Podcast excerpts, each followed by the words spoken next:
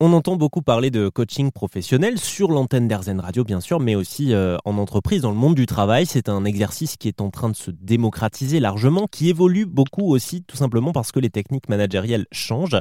Et ça peut sembler difficile pour les managers qui cherchent un, un coaching individualisé, par exemple, de trouver chaussures à leurs pieds. Bonjour Véronique Paris. Bonjour Olivier. Vous êtes euh, coach professionnel et dirigeante du cabinet Agilis RH. Euh, J'aimerais que vous nous aidiez à définir euh, ce qu'est un, un, bon coach, si, si je puis dire. Qu'est-ce qu'on doit regarder en, en, priorité pour choisir son coach? Oui, c'est important. Il y a plusieurs critères en fait qui peuvent vous aider à choisir un coach professionnel. Euh, le premier, il est vraiment essentiel, c'est d'abord un coach qui a suivi évidemment une formation de coach et qui dispose donc d'une certification qui est reconnue, d'une école de coaching ou d'un diplôme universitaire. Ça, c'est vraiment la base de la base.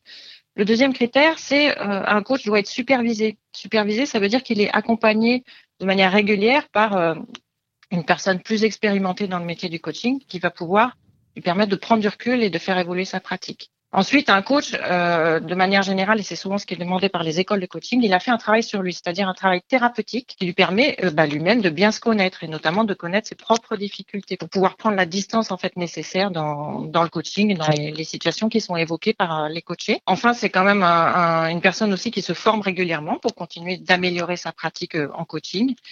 Et puis, c'est une personne qui est capable de parler de son code de déontologie. Ça, c'est vraiment aussi très important en coaching c'est euh, pouvoir être rattaché à un code de déontologie. En général, ça veut dire être adhérent à une fédération de coachs comme le MCC par exemple, ou l'ICF ou encore l'ASF Coach. Voilà. Enfin, il y a quand même un dernier point qui va être aussi euh, important, c'est que le coach doit vous proposer un contrat écrit. S'il n'y a pas de contrat, c'est déjà un problème, puisque le contrat va justement formaliser notre accord, parler de la déontologie, du processus de coaching, et tout ça, ce sont des critères vraiment essentiels pour moi. Eh bien, écoutez, c'était très clair. J'espère que vous avez pris bonne note si vous avez écouté ce sujet. Merci beaucoup, Véronique Paris. Merci, Olivier.